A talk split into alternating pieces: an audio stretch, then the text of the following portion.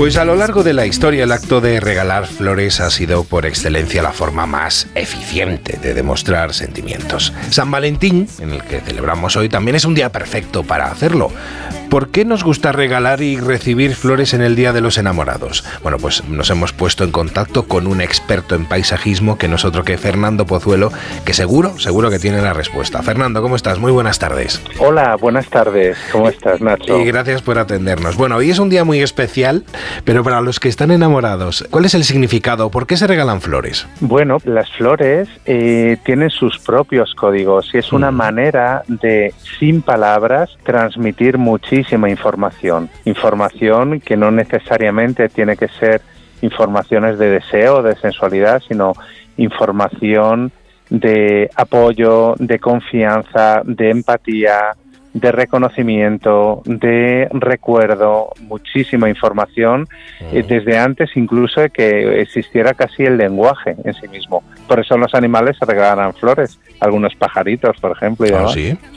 Anda, no, sabíamos esto. Bueno, bueno. De alguna manera, eh, las flores nos conectan con la esencia del amor.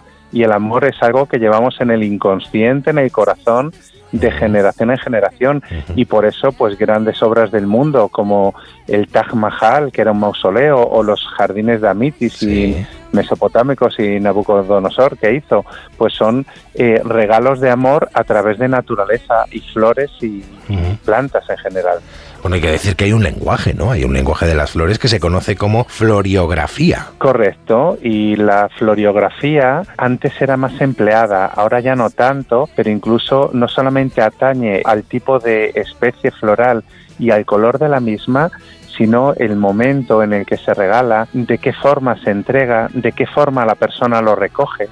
Y entonces hay un código amplio, como por ejemplo en el empleo del abanico en las mujeres, ¿no? es algo parecido.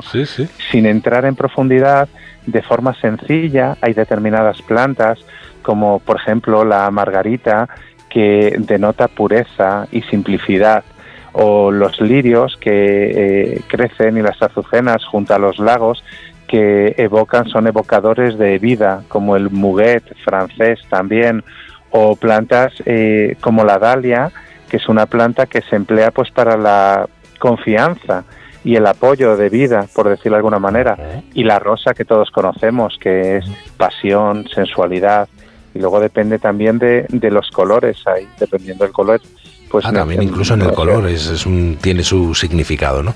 Eh, entiendo que lo más regalado en el día de hoy sean rosas y orquídeas, ¿no? Eh, porque tienen ese significado de que tiene mucho que ver con el, con el día que estamos celebrando hoy, ¿no?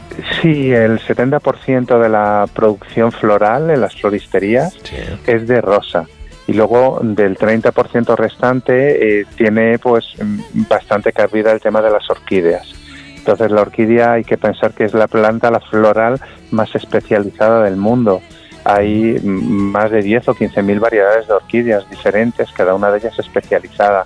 Y entonces, pues es una planta muy bella por la geometría, igual que la rosa, que por ejemplo la orquídea Phalaenopsis se regala porque tiene que ver con la sensualidad y el erotismo. De hecho, en Persia se utilizaba como planta afrodisíaca, pero luego hay muchos tipos de orquídeas y colores, la cymbidium, la Papiopedium, Loncidium, hay muchos, muchos. Hay incluso orquídeas que viven en los desiertos, orquídeas que viven en zonas súper lluviosas, orquídeas de flor inconspicua, que es chiquitita, chiquitita, que casi ni se ve hay muchos tiempos. Bueno, incluso las flores, algo que, he leído que me ha llamado mucho la atención, afectan a nuestro estado de ánimo. Total, claro. y más que las flores, también árboles. Por ejemplo, la flor del tilo, la tilia platifilos, en mayo y en junio, cuando florece, permite eliminar los dolores de cabeza y, la gente que se echa siestas debajo de dolores del tilo y de su olor, pues al final se recupera de esas dolencias y de hecho la aspirina proviene de ahí. Nos, venimos, a la ciudad y lo único que respiramos es tubos de escape, pues imagínate como si tenemos, bueno, yo creo que hay paraísos para perderse entre flores y entre árboles aquí también en, nuestra ciudad, ¿no? Y, sobre todo en rincones yo creo que maravillosos que tenemos aquí en la Comunidad de Madrid, ¿no? Claro, en la Comunidad de Madrid hay muchísimos rincones. Está la Rosaleda de los Jardines del Moro, están los Jardines del Capricho, hay muchas posibilidades.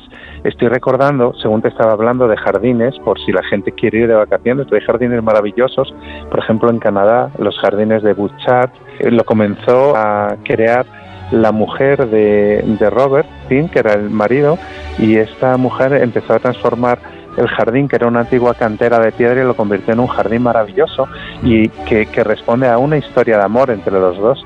Entonces ese es un jardín pues muy bonito de visitar. Luego hay muchísimos jardines por Holanda que tienen una magia tremenda. O más cerca, en Reino Unido, habían, hay unos jardines que son los jardines del castillo de Sissingur y también se fueron creados por un matrimonio y fue el resultado de esos esfuerzos combinados. Entonces hay muchísimos ejemplos de ver jardines maravillosos también en Francia, cerca de París, los jardines de Versalles con todos los parterres florales. Es un sitio súper romántico y armónico que fueron diseñados siguiendo criterios de proporciones áureas y geometría sagrada, igual que muchos otros jardines, igual que como diseñamos nosotros también algunos de nuestras obras. Ahora que antes hablabas de Holanda, ¿qué significado tiene el tulipán? Pues el tulipán, eh, sobre todo, sobre todo, tiene el significado de amor sincero, de amor puro, de amor sentido y sobre todo el tulipán blanco está asociado a la pureza y a la paz. Cuando una relación a lo mejor lleva mucho tiempo y hay mucha lealtad, se suele regalar tulipán violeta o malva de color morado. Eh, a lo mejor si son unas relaciones más tempranas, se regala el tulipán de color naranja, que tiene que ver con la energía, la vitalidad, viajar. ¿Tú hoy vas a regalar flores a alguien? Yo regalo flores todo el año. y he regalado un libro. Y regalar flores, mira, me regalé flores a mí mismo antes de ayer, que fui a comprar y siempre me regalo flores a mí mismo. Ah, pues mira, eso es también un buen... Aunque no estemos enamorados, hoy podemos regalarnos también flores a nosotros mismos. Fernando Pozuelo, paisajista, muchísimas gracias por, por atendernos. Muy bien, Nacho. Pues nada, eh, os mando un abrazo enorme y disfrutad de este bello día.